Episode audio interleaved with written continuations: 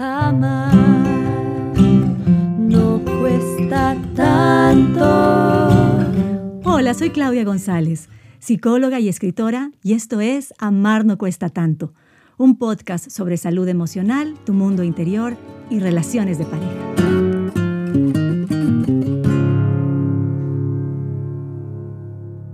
Hola, hola mi querido oyente, ¿cómo estás? El día de hoy quiero empezar con una afirmación. Inspirada en esta maravillosa maestra terapeuta norteamericana que lastimosamente ya falleció, que se llama Louise Hay. Si no la conoces, busca los libros, los escritos de ella, porque realmente son muy inspiradores y siempre positivos. Entonces, bueno, ella plantea este tema de las afirmaciones en el sentido de mirarte en presente desde la gratitud, desde la abundancia, desde el amor hacia ti mismo y reconociendo todo eso como un poder personal. Yo lo he estado practicando, les cuento ya hace algunas semanas y realmente es, es lindísimo cómo uno puede cambiar la perspectiva de, de, tu vida y de tu situación en el presente. Entonces te doy un ejemplo ¿no? de la afirmación que, por ejemplo, quiero compartir con ustedes.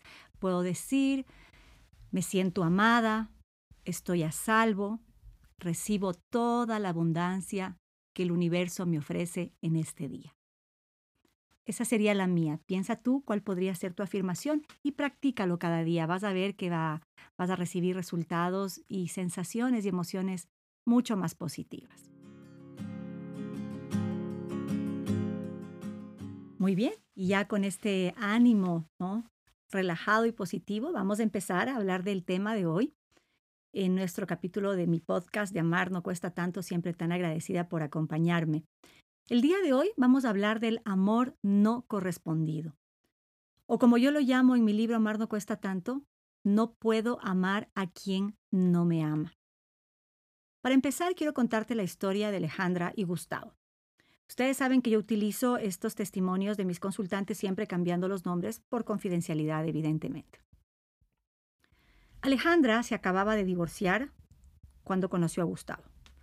Ella tenía 23 años y él le doblaba la edad, o sea, 46 aproximadamente, y estaba en ese momento separado. Claro, esta era una muchacha jovencita, venida de provincia, todavía inexperta, y se dejó cautivar por la experiencia, la solvencia de un hombre mayor. Continuaron ¿no? con este romance sin definir un compromiso y a lo largo de los años tuvieron dos hijos. Nunca él se divorció ni formalizó la relación con ella. Y resulta que 20 años después aproximadamente, pues Alejandra ya realmente cansada, exhausta por esta situación no definida, por esta relación a medias, decide romper y ahí es cuando yo la conozco y viene a mi consulta, porque necesitaba vencer el miedo con el cual había estado lidiando todos estos años, las dudas de si es que era capaz de poder avanzar sola y por su cuenta de ahora en adelante. Y decía, cuando conocí a Gustavo perdí la cabeza, estaba loca, sentía que no podía vivir sin él, ¿no? Así me lo contaba en la consulta. Y al mismo tiempo se cuestionaba porque tampoco entendía cómo se involucró ni cómo permitió que una relación de esta naturaleza durara durante tanto tiempo, ¿no? Y permaneciera y hubieran hijos de por medio y que él continuara casado y no hubiera definido la, la relación. Otra historia similar es la de Viviana, también una chica joven, no llegaba todavía ni a los 30, eh, con nudo en la garganta, cuando me visita en la consulta, me dice, me enamoré de un hombre casado. Y no conforme con eso, lo repetí por segunda vez. Con eso confirmé que era una idiota, me dijo entre lágrimas. Y bueno, ahí fue relatando la historia. Dice, la primera vez que ocurrió fue con su jefe cuando ella recién estaba graduada de la universidad. Y claro, cuenta, ¿no? Sus emociones y dice, como todo lo, lo prohibido fue triste porque nada de lo que ella hacía era suficiente para que él le valorara o recordara, ¿no es cierto?, compartir con ella las fechas especiales. A la final ella siempre estaba sola, mientras él evidentemente estaba con su esposa. Después de un par de años, Viviana logró romper este apego malsano, solo que al poco tiempo volvió a caer. En la segunda ocasión, esta persona también estaba separada, todavía no concluía su divorcio, era un, hombre más atento, más cariñoso. Entonces Viviana terminó enamorándose y acomodándose. Y pues dice que se callaba, no reclamaba porque no lo quería perder. Como ocurre a menudo, a la final la relación no prosperó. Entonces ella venía a consulta porque ella necesitaba sanar todo este resentimiento y especialmente la vergüenza y la culpa que sentía consigo misma. Porque ella relata, claro, desde su punto de vista todas estas emociones tan difíciles de sobrellevar y al mismo tiempo muy consciente de que se estaba involucrando con una persona que ya estaba involucrada emocionalmente con alguien, un hombre que estaba comprometido con otra mujer, que estaba casado, sabía que estaba cometiendo un error, que las consecuencias iban a ser graves y aún así se dejó llevar. Por eso necesitaba sanar en terapia todo esto. Y mira tú que en estas dos historias existe un componente más profundo que no siempre salta a la vista, y es este abuso de poder, ya sea por la diferencia de edad o por la posición jerárquica. En el un caso, el un señor era experimentado, le doblaba en edad, en el otro caso era el jefe. En fin, en esta relación de poder, donde la otra persona de alguna forma está subalterna o sometida, pues el que tiene poder acosa al otro. Y poco a poco es como que fuera tejiendo una telaraña donde el más débil, y en estos casos dos muchachas muy jovencitas, pues finalmente ceden y quedan atrapadas. Por eso resulta tan difícil soltar este, este, esta telaraña, ¿no? Desprenderse, salir, correr, liberarse. En realidad requiere de una enorme determinación recuperar la sensatez para ver con claridad la mala decisión que está tomando la persona. Por eso es inevitable y es fundamental la tarea de reconstruir el amor propio con los pedacitos que van quedando después. Porque en los dos casos, estas mujeres relataban el- la poca valía que sentían como mujeres. ¿no? Al final, al ser la, la- escondida de la relación, ¿no? La, la persona que nunca es reconocida oficialmente ni valorada, pues la autoestima de ellas se fue minando y cada vez había menos amor propio.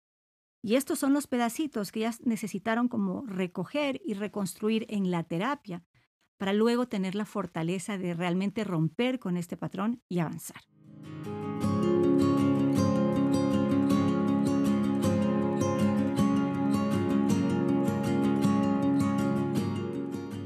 Te quiero leer una carta que una consultante escribió para sí misma como parte de una tarea de su proceso terapéutico. Bueno, y ella me dio el permiso para compartirlo en el libro, para compartir esta carta en el libro, y yo también te la comparto hoy a ti. La carta que se escribe a sí misma dice, me pido perdón por las malas decisiones, por quedarme ahí recibiendo humillaciones y no valorarme desde la primera mentira que me dijo. Perdón a mí misma por tantos años y días de angustia y dolor. Voy a volver a ser una mujer fuerte y luchadora y sé que de aquí en adelante todo será mejor. Gracias porque no me rendí y busqué ayuda. Es hermosa esta carta y realmente si tú pudieras ver cómo llegó esta persona a mi consulta completamente desarmada, deshecha, inundada en llanto, sin poder abandonar esta relación malsana que tenía. Y cómo a lo largo del proceso fue transformándose hasta escribir estas palabras que te leo. Realmente me lleno de esperanza y confío en que este trabajo terapéutico que mis colegas y yo realizamos efectivamente son una caricia para el alma, porque finalmente podemos encontrar la paz que tanto hemos estado buscando.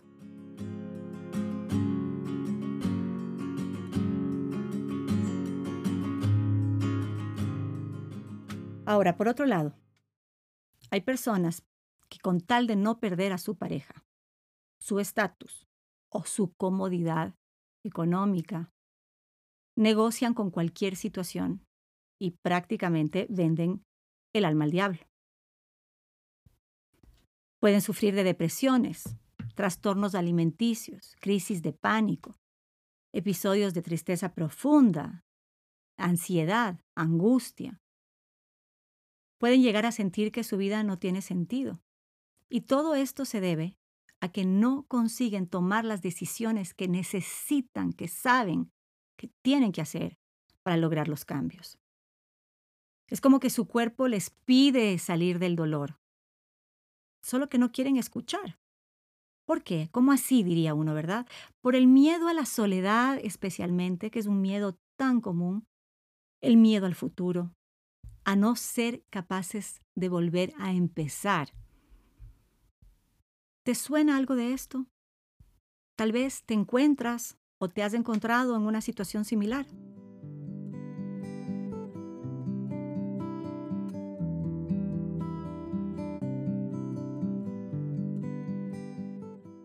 Creo que pocas situaciones son tan dolorosas como aquellas en las que vives junto a quien no corresponde a tu amor. Te conviertes en un mendigo cuando le ruegas al otro que te ame, que te haga caso, que te ponga atención, que sea cariñoso, que muestre algún gesto de interés, de preocupación. Y exhausto en medio de esta lucha, claro, caes en la victimización. ¿Qué quiere decir esto? que el otro se convierte en el malo porque no quiere amarte y tú en el pobre infeliz que lo sufre. Si tienes que perseguir a tu pareja y rastrearla para que aparezca en el radar de tu vida, si desaparece o se muestra inaccesible emocionalmente, ¿qué quiero decir con inaccesible emocionalmente? Que es como que tuviera una barrera, como que estuvieran cerradas las compuertas y tú no puedes penetrar ¿no? No te conectas, no te puedes vincular a nivel emocional. Pues bueno, estas, todas estas son alertas que te pido que por favor no ignores. Si no eres prioridad en la vida del otro, probablemente vas a experimentar sentimientos de abandono y de profunda soledad. ¿Y sabes qué es lo más grave? Que estás poniendo en peligro tu bien más preciado, tu autoestima, el aprecio, el valor que te das a ti mismo o a ti mismo. Poco a poco también van apareciendo la tristeza, el resentimiento, la ira, la frustración, un sentimiento de venganza ante ese, ante ese rechazo sostenido y consistente. Entonces comienzas a mostrar tu peor versión, ¿verdad? Ese lado que está constantemente dolido, herido y por ende es el lado que ofende y lastima al otro, que devuelve la puñalada. Exiges compañía y migajas de cariño. Aunque te puedo decir, porque lo observo casi a diario en mi consulta, mientras más demandes y exijas, menos vas a recibir. He visto a muchos consultantes que están dispuestos a hacer piruetas, malabares, acrobacias, lo que sea, con tal de obtener la atención de su pareja. Dispuestos a convertirse en sirvientes, en alfombra, o agredir al otro, amenazarle con quitarse la vida, o incluso utilizar chantajes emocionales o económicos. Si no me das atención, te quito el auto, no te pago la universidad, en fin. Todo esto para asustar al otro y que no se vaya. ¿Se dan cuenta lo grave que es mantener a alguien por tranquilidad personal, entre comillas tranquilidad, y querer que esa persona se mantenga a nuestro lado en contra de su voluntad? La realidad es que lastimosamente nada de esto sirve para despertar el amor de la otra persona. Yo más bien diría que es contraproducente, precisamente como lo decía hace un momento, más exiges, más controlas, más demandas, más persigues, menos lo vas a recibir. Y especialmente porque esta decisión no depende de ti, ni de lo que hagas ni dejes de hacer, no está en tu poder. Es por eso que los sentimientos de injusticia, de impotencia, de ira, de indignación, solo se prolongan. Muchos consultantes vienen a terapia precisamente cuando se sienten agobiados, con la urgencia de forzar a que su pareja cambie. O sea, creen que el problema radica en la negativa del otro, ¿no? que el otro no quiere. Entonces, desesperadamente se empeñan en, en convencerle de que tiene que recapacitar. no les es fácil aceptar que lo que necesitan más bien es todo lo contrario, es replantear sus expectativas y aterrizarlas en la realidad. Cuando uno es libre de elegir, es solo con esa libertad que te puedes comprometer con tu pareja. Escucha esto con atención. El amor saludable se construye desde una reciprocidad que no se fuerza. El otro debe elegir, querer y decidir sin que nada de esto sea producto de tus exigencias.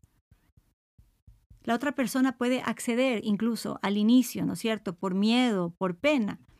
Solo que tarde o temprano se va a cansar. Y fíjate, hoy en la mañana precisamente atendía eh, a una pareja y él en su afán de control, porque había habido un evento ¿no? de, mentira con lo cual desconfiaba, eh, le pedía a ella eh, que le mande una captura del lugar en el que está, que le mande la foto, que le muestre los chats, en fin, todas estas cosas que hacen las personas que, que están desconfiando. Y ella en un principio accedió, solo que luego terminaba cansándose, sintiéndose muy incómoda con la situación y terminaba explotando, por ende no servía de nada. Entender este tema de la libertad del otro es uno de los desafíos más complicados porque en nuestra naturaleza interna se encuentra el instinto de querer controlar, apropiarnos y poseer al otro. Nos preguntamos con miedo, ¿seguirá queriéndome? ¿Lo perderé? ¿Se enamorará de alguien más? ¿Y si me abandona? Es como decir, si lo mantengo amarrado a mí, me duermo con la seguridad de que al día siguiente lo tendré a mi lado, ¿no? ingenuamente, porque en realidad sucede todo lo contrario.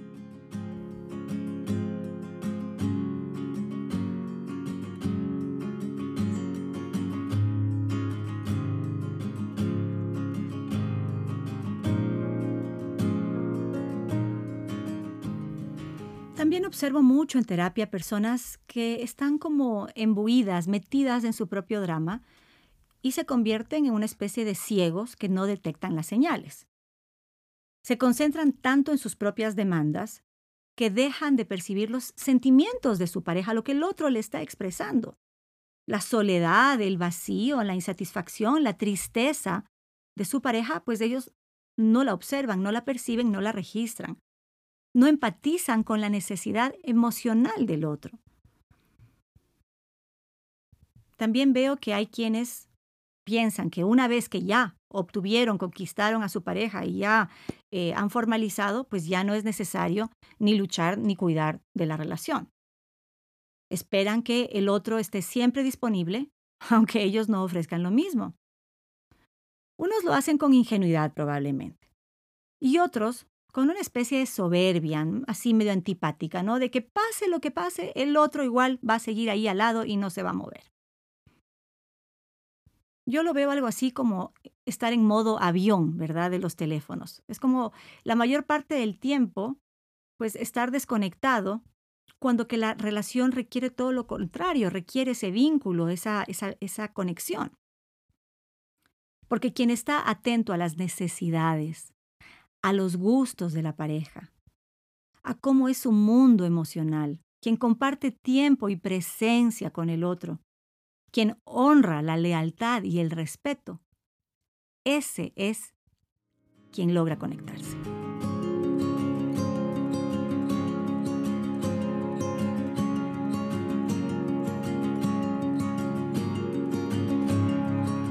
La realidad es que para ser pareja necesitas una igualdad de condiciones desde el principio. Por eso la mayoría de historias que van en una sola vía, como los testimonios que te relaté hoy, pues están destinadas al fracaso. Una condición no negociable en pareja y en todos los casos, yo creo que aplica, es la reciprocidad. Esto quiere decir que ambos necesitan estar dispuestos a luchar por un objetivo común, que sería nutrirse mutuamente para cimentar la relación. Cuando uno de los dos no quiere o se resiste a definir una situación sentimental, un compromiso, o cuando solo ofrece su peor versión y no accede a ninguna interacción o negociación o cuando toma su casa por hotel, o la pantalla del celular es más atractiva que su pareja, las señales de alerta son graves, no las ignores. Si te sientes en desventaja permanente, pues es mejor agradecer, despedirte y avanzar por tu cuenta. Y bueno, estamos llegando al final. ¿Qué te pareció el episodio de hoy? ¿Te removió algo? Tal vez piensas en alguien que conoces si es que no eres tú en esta situación. Ya sabes que si tienes alguna duda o quieres escribirme, pues me puedes contactar por Instagram o por WhatsApp y te dejo todos los links aquí en la descripción del episodio. Recuerda que puedes leer más sobre este tema en extenso en mi libro Amar no cuesta tanto. Lo puedes encontrar en todas las principales librerías del Ecuador y si vives fuera del país, pues puedes comprar la versión digital en Amazon. Hasta la próxima semana. Un abrazo grande. Chao, chao. No cuesta tanto.